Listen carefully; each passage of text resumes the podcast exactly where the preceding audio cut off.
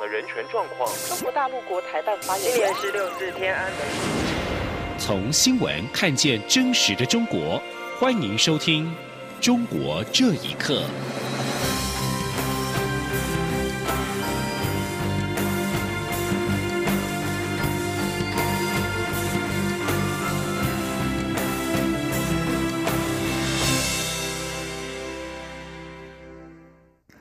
各位好，欢迎收听《中国这一刻》。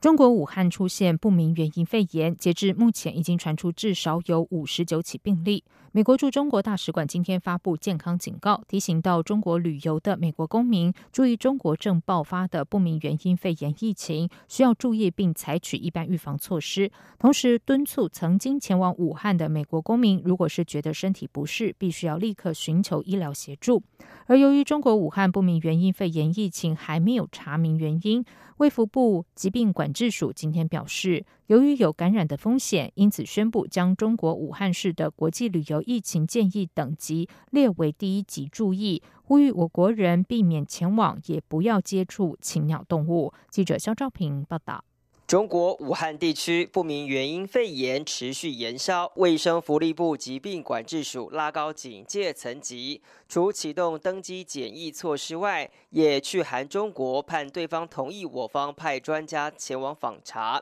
由于感染源迟迟未明朗，卫福部机关署七号宣布，武汉市的国际旅游疫情建议等级列为第一级注意。机关署副署长庄仁祥说。因为到目前为止，呃，这个疾病的病源哈还不清楚，但是估计是可能有所谓的这个动物的感染源，那呃也还不清楚，呃，虽然说呃到目前为止是呃没有明显的人传人的现象，那我们还是要呃就特别注意了。疾管署疫情中心主任刘定平进一步表示，截至五号上午八点为止。中国武汉不明原因肺炎共计有五十九例，其中有七例是重症，其余患者病情都算稳定，且并没有发现有明显的人传人证据，同时也没有医护人员感染。目前确定排除是流感、禽流感、腺病毒、SARS 以及 MERS 等呼吸道病原。他说：“那目前呃呃在病原体的鉴定呢，是已经排除流感、禽流感、腺病毒，那还有 SARS 跟 MERS 口鼻也已经排除。那 WHO 的评估则是因为根据这些个案的流病调查，那都。”呃，里面有部分病例是鱼类跟活活活畜市场的员工，所以认为感染源可能跟动物相关。机关署表示，他们从去年十二月三十一号启动登机检疫至今，已经执行了十二个航班，共一千零九十七名旅客与机组员。目前有九位轻症民众，经研判后交由地方卫生局追踪。机关署提醒，返国如果有发烧或类流感症状，除了主动告知检疫人员外，也应尽速就医。中央广播电台记者肖兆平采访报道。而香港在过去一天之内，又有九个人从中国大陆武汉市入境之后，感到身体不适，有发烧、呼吸道感染或肺炎症状，但目前情况稳定。香港医管局六号才表示，有二十一个人从武汉返港后身体不适。截至今天中午，香港公立医院总共向卫生署呈报了三十起和武汉有关的港人病例，其中十三人已经出院。香港行政长官林郑月娥今天早上表示，目前香港还没有出现和武汉相同的不明肺炎病例。而香港的食物及卫生局长陈肇始下午表示，因应武汉的不明肺炎，公立医院日前已经启动严重应变级别机制。公立医院连同一般诊所实施一系列监察和应变措施。当局也提醒前线医护人员提高警觉，如果病人有发烧、急性呼吸道感染或肺炎症状，而且到过武汉，就会立刻隔离病人。香港反送中运动持续超过半年，中国政府四号突然宣布撤换中联办主任，由原山西省委书记骆惠宁出任。学者分析认为，骆惠宁过去的地方工作经验，也许会让他在处理香港事件上更加有技巧，而且他毫无涉港背景，也更能够放手一搏，全力为习近平的路线护航。请听以下的报道：中国政府四号宣布更换香港中联办人事。免去现任主任王志明职务，任命人大常委会财经委员会副主任骆惠宁为中联办主任。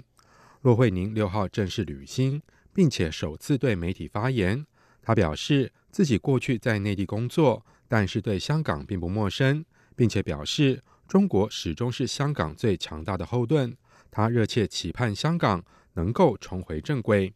根据自由亚洲电台报道，香港浸会大学新闻系高级讲师吕炳全分析，骆惠宁原本已经届龄退休。而且在毫无涉港工作经验的背景下赴港上任，这在某种程度上也是希望他能够放手一搏，全力为习近平的路线护航。吕炳全认为，骆惠宁过往的地方工作经验或许会让他更懂得如何技巧的执行一些硬任务。他说：“换一个人呢，啊，基本上啊，我觉得是没有大的分别的，因为背后啊，这个总的路线还是由习近平来抓。”背后总的这种手段还是习近平说了算，所以呃换了这个人之后，由于他的这种比较能干，啊还有就是呃零退休阵地呃呃一季的这种做法呢，我估计他会更技巧呢去落实习近平的一些硬的任务，所以对于香港来讲呢，我觉得不是一个呃好的消息。香港理工大学政策研究中心主任钟建华表示，王志明以往只懂得用强硬的手段去解决事件，这使得香港市民更加不满。骆惠宁在会见传媒时，完全没有提到“止暴制乱”的字眼，这样的感觉让人对于缓和目前香港的困局抱有一丝的希望。香港民主党立法会议员林卓廷五号接受美国之音访问时表示，北京跟香港政府。一直拒绝聆听香港民意。如果政府对香港的政策不改变，撤换中联办主任也不会有正面的作用。香港苹果日报引用政界人士指出，北京任命没有港务失误经验的骆惠宁接任中联办主任，反映北京难以找到合适的人选，或者没有人愿意接任这个职务。以上新闻由央广整理报道。美国总统川普才刚宣布即将和中国签署第一阶段贸易协定，但紧接着美国商务部就更新出口管制条例，将用于自动分析地理空间图像的软体列入管制范围，以便将敏感技术排除在中国等竞争对手的控制之下。独立媒体人江峰表示，该法案主要针对的就是中国政府，因为中国把技术用于监控人民以及威胁美国的国家安全。请听以下的报道。继美国商务部在去年将海康威视、浙江大华、旷视科技等中国大型的监控设备供应商以及人工智能初创公司列入实体名单，禁止美国企业在未经批准的情况之下向这些公司销售产品之后，美国川普政府在日前又宣布，从一月六号开始，由于将特定地理空间图像软体出口海外的公司必须申请许可证，而加拿大则不受该政策的限制。对此，美国退役陆军军官肖恩表示：“地理空间图像软体作用广泛，这项措施意义重大。”他说：“那它实际上就是能够利用卫星啊，还有地面的这些呃装置啊，还有甚至呃手提的各种装置，收集各方面的信息，通过一个强大的分析软件系统，能够呃捕捉地面的军事装置、房屋、呃人员啊等等各方面的这种变化。”所以它是非常重要的这样一个情报系统，民用的也需要。你比如说，呃，无人机啊，还有这个自动汽车啊等等啊。那这一次呢，是等于说很明确的，美国跟中国的对抗，不仅仅在硬件方面，在软件领域方面的这种对抗非常的明确。而根据路透社的报道说，这项新规定是基于美国国会二零一八年通过的相关法律，要求加强国家安全相关产品的出口管制。以防止新兴和基础技术最终落入外国政府的手中。而独立媒体人江峰在接受基尔州电台采访时分析表示，该法案主要针对的就是中国政府。中国为了取代美国科技，其实做了很多的准备，但是却把技术用于监控人民以及威胁美国的国家安全。美国和西方世界是不会对此袖手旁观的，造成无论是在金融科技和国家资源受到挫折。当所有创新思想和理念被独裁、集权政府使用时，将变成危害民众生命安全的负面技术。同时，肖恩认为，美国这次出台的新措施并不会造成美中更激烈的对峙。美国现在的举动都属于精准打击，只需要盯住地理空间图像软体。而江峰也表示，新的出口限制是科技战的一方面，而科技战又是全面冲突的一部分。他提到，美国先从经济层面入手，通过贸易战触发中国泡沫经济的爆发，而紧随贸易战的，则是两个在军事、科技、金融以及意识形态上的对抗。央广新闻整理报道。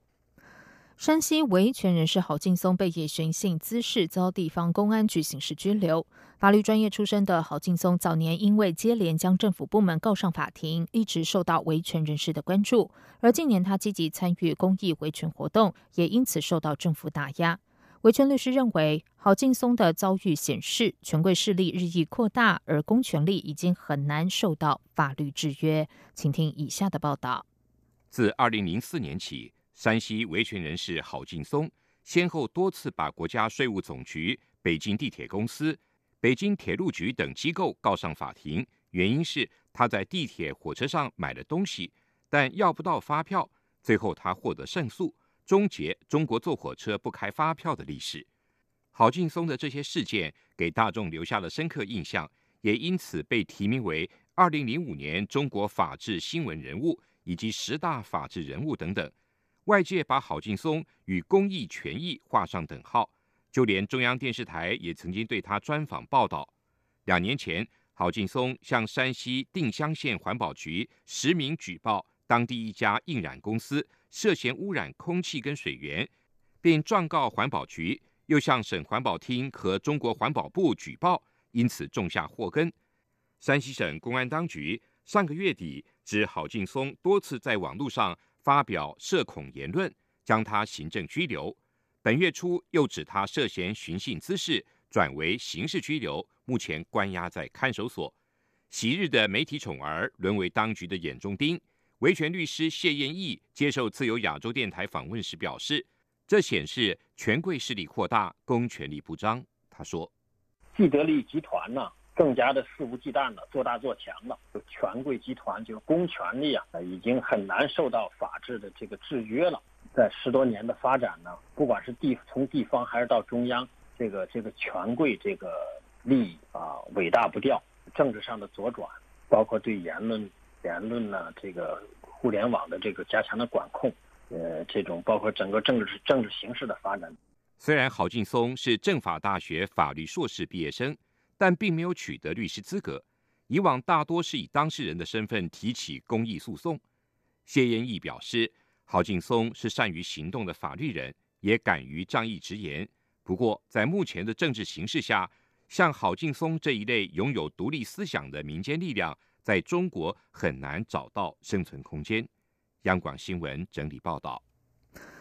国际学术期刊《整体环境科学》二零一九年十二月二十三号的网上论文说，长江白鲟这个中国长江的特有物种目前已经灭绝。法制报报道，近些年来，洞庭湖、鄱阳湖频频干旱见底，生物完整性指数到达了最差的无语等级，一些珍稀濒危野生动植物种群数量是急剧下降，栖息地和生物群落也遭到破坏。